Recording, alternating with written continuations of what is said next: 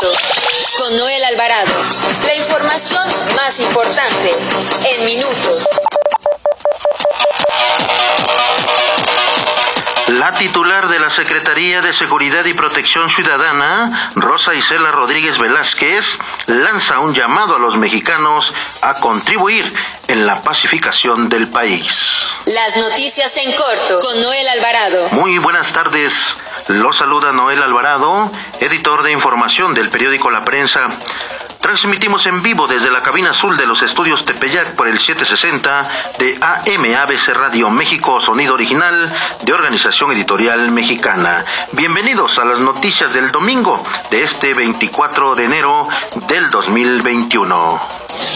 Nacional. Mañana, lunes 25 de enero, arrancan las preinscripciones para preescolar, primaria y secundaria en escuelas públicas de la Ciudad de México a través de la página oficial www.aefcm.gov.mx.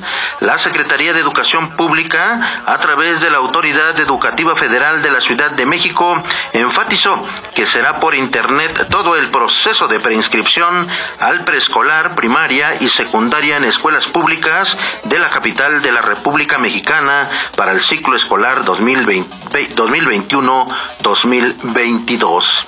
En otro tema le informo que la secretaria de Seguridad y Protección Ciudadana del Gobierno Federal, Rosa Isela Rodríguez Velázquez, convocó a hombres y mujeres de México para que contribuyan a la pacificación del país a través del diálogo con niños y jóvenes, lo que es esencial para la estrategia de seguridad del gobierno mexicano. Escuchemos cómo lo dice la titular de la Secretaría de Seguridad y Protección Ciudadana, Rosa Isela Rodríguez Velázquez. Que me permito convocar a las mujeres, a las madres, a los padres de familia, que desde su ámbito de actuación nos ayuden en la pacificación del país Hablen con sus hijas e hijos pequeños, adolescentes o jóvenes. Hay que decirles hasta el cansancio lo perjudicial que son las drogas, que su consumo daña el cuerpo, daña a la familia, daña a la comunidad y daña a México. Cuando una persona consume un polvo, una tacha, un solvente, en ese momento al comprarlo, al consumirlo, hace que el crimen organizado obtenga recursos. Entonces, ¿cómo evitar que el crimen organizando se haga más fuerte? Pues no consumiendo.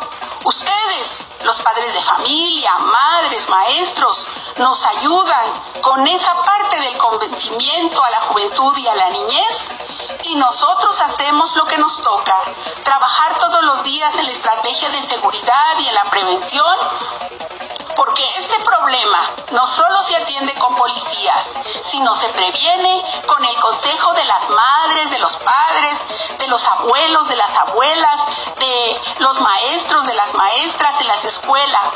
Tareas que estaremos haciendo cotidianamente. Recuerden que cada joven que estudia, que está en la escuela o es un aprendiz, es una persona que que contribuye a la transformación de nuestro país. Así es el llamado por parte de la Secretaria de Seguridad y Protección Ciudadana del Gobierno Federal para, para pacificar el país. En otro tema, el Instituto Mexicano del Seguro Social dio a conocer que cuenta con módulos de atención respiratoria del Seguro Social en sus 1.525 unidades de medicina familiar del país, de las cuales 26 de las, en la Ciudad de México operan los 7 días de la semana, las 24 horas del día, para detectar a personas sospechosas de COVID-19, reducir la mortalidad y las cadenas de contagio. El Instituto Instituto Mexicano del Seguro Social puso a disposición de la población el número 800 2222 668 y orientación médica y el 55 56 58 11 11 de Locatel para que localicen el módulo respiratorio más cercano a su domicilio. Explicó que la habilitación de estos módulos forma parte de una estrategia del Seguro Social para identificar de forma temprana síntomas asociados al COVID-19 como fiebre, dolor de cabeza y garganta, tos seca y dificultad para respirar y con ello iniciar un tratamiento médico. También le informo que el líder nacional del Partido Acción Nacional, Marco Cortés, advirtió que México está a punto de llegar a las 150 mil muertes por COVID-19 y apenas se ha logrado vacunar al 0.4% de la población, por lo que el gobierno federal no tiene la capacidad ni la organización para inmunizar a los ciudadanos a pesar de tener recursos por más de 140 mil millones de pesos. Señaló que los gobiernos estatales y municipales emanados del PAN están haciendo lo necesario para hacer compras consolidadas de vacunas y esquemas de colaboración con empresas privadas, esperando que haya la producción suficiente y sin retrasos de burocráticos de riesgo de emergencias, de emergencia, sanitario o importación, después de que el presidente Andrés Manuel López Obrador accediera a dar permiso para importar la inmunización para, para prevenir el COVID-19. Metrópoli. La jefa de gobierno de la Ciudad de México, Claudia Sheinbaum, confirmó que mañana lunes a las 5 horas iniciará operaciones la línea 1 del sistema de transporte colectivo Metro, que va de Pantitlán a Observatorio, con 10 trenes de los 30 que tenía, por lo que van a continuar con la red de movilidad emergente para que los usuarios puedan tomar autobuses y eviten aglomeraciones. Con el nuevo control, eh, centro de control del metro, que operará Está en telemetría. Se espera que para el próximo primero de febrero se ponga en marcha la línea 3 del metro y será hasta el 12 de febrero cuando inicie operaciones la línea 2. También le informo que los contagios por COVID-19 en la Ciudad de México se están concentrando en esta segunda ola de la enfermedad en las alcaldías Iztapalapa, Gustavo Amadero, Álvaro Obregón y Tlalpan. Además, le doy a conocer que mañana lunes se eh, reincorporan 18.241 unidades económicas de la Ciudad de México con la ampliación de los giros esenciales tomados en cuenta en el programa Reactivar sin arriesgar en el semáforo rojo, que incluyen artículos de papelería, ópticas, artículos de cocina y tiendas de acabados para construcción. Y junto con los nuevos giros esenciales también estarán retomando su actividad laboral aproximadamente aproximadamente 109.145 personas. En otro tema, del 18 de enero a la fecha, el personal del Instituto de Verificación Administrativa de la Ciudad de México suspendió actividades en siete restaurantes por contar con servicio en espacio cerrado, fuera del horario permitido, aunado a que durante la visita se advirtió la venta de consumo de bebidas alcohólicas. Los dos comercios restantes eran bares, los cuales fueron suspendidos por ser giros que no pueden operar durante semáforo rojo. Además, le informo que los alcaldes de Catepec, Fernando Vilchis Contrera y de Netzahualcoyot, Juan Hugo de la Rosa García, anunciaron la creación de una alianza de municipios metropolitanos para adquirir masivamente vacunas contra el COVID-19, con lo que se suman a los esfuerzos del gobierno federal para combatir la pandemia.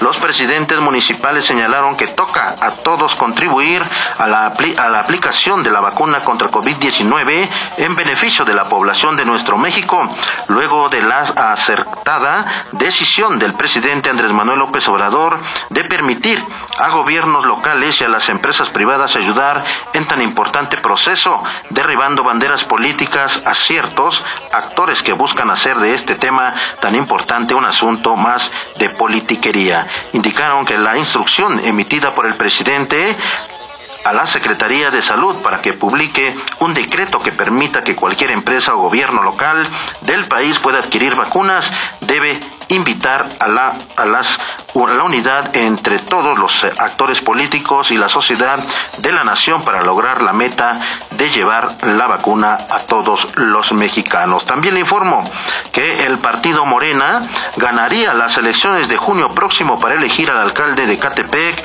partido que lleva amplia ventaja en sus adversarios del PRI, PRD y PAN, que incluso en alianzas o coaliciones, esto según la encuesta de medición de, de preferencias electorales realizada por la empresa Parimetría. Fernando Vilches Contreras de Morena, actual alcalde de Catepec, confirma un 49% de opinión positiva en su gobierno y registra ventaja amplia de 3 a 1 en el proceso interno de su partido para elegir candidato y ante otros candidatos de diversos institutos políticos en caso de que sea nombrado abanderado morenista. Vilches Contreras encabeza las preferencias en cuanto a proceso interno de Morena para elegir candidato con preferencias del 29% de la población general y 45% de militantes de su partido. Nota roja. Un juez de control determinó auto de formal prisión en contra de Luis N., exmando de la desaparecida Policía Federal, por su presunta responsabilidad en el delito de desaparición forzada, agravada debido a que está probablemente relacionado con la desaparición de los 43 estudiantes de Ayotzinapa en septiembre del 2014. De acuerdo con los medios de prueba, el exmando policíaco Luis N. se desempeñaba como titular de la estación de la Policía Federal en la ciudad de Iguala Guerrero la noche de los hechos. Esta persona probablemente tuvo conocimiento de la detención de los estudiantes normalistas, negando posteriormente su detención, posible destino y paradero. Además, le informo que un hombre de origen asiático que trasladaba alrededor de dos millones de pesos en efectivo fue detenido por personal de la Guardia Nacional en una carretera del municipio de Huejotzingo, en el estado de Puebla. El imputado quedó a disposición del Ministerio Público Federal y en las próximas horas se determinará su situación jurídica. Con esto concluimos las noticias en corto del domingo. Continúe con la programación de ABC Radio. Nos escuchamos mañana al mediodía. Las noticias en corto con Noel Alvarado. La información más importante en minutos. Www.abcradio.com.mx. Síguenos en nuestras redes sociales y escucha nuestros podcasts en Spotify y iTunes.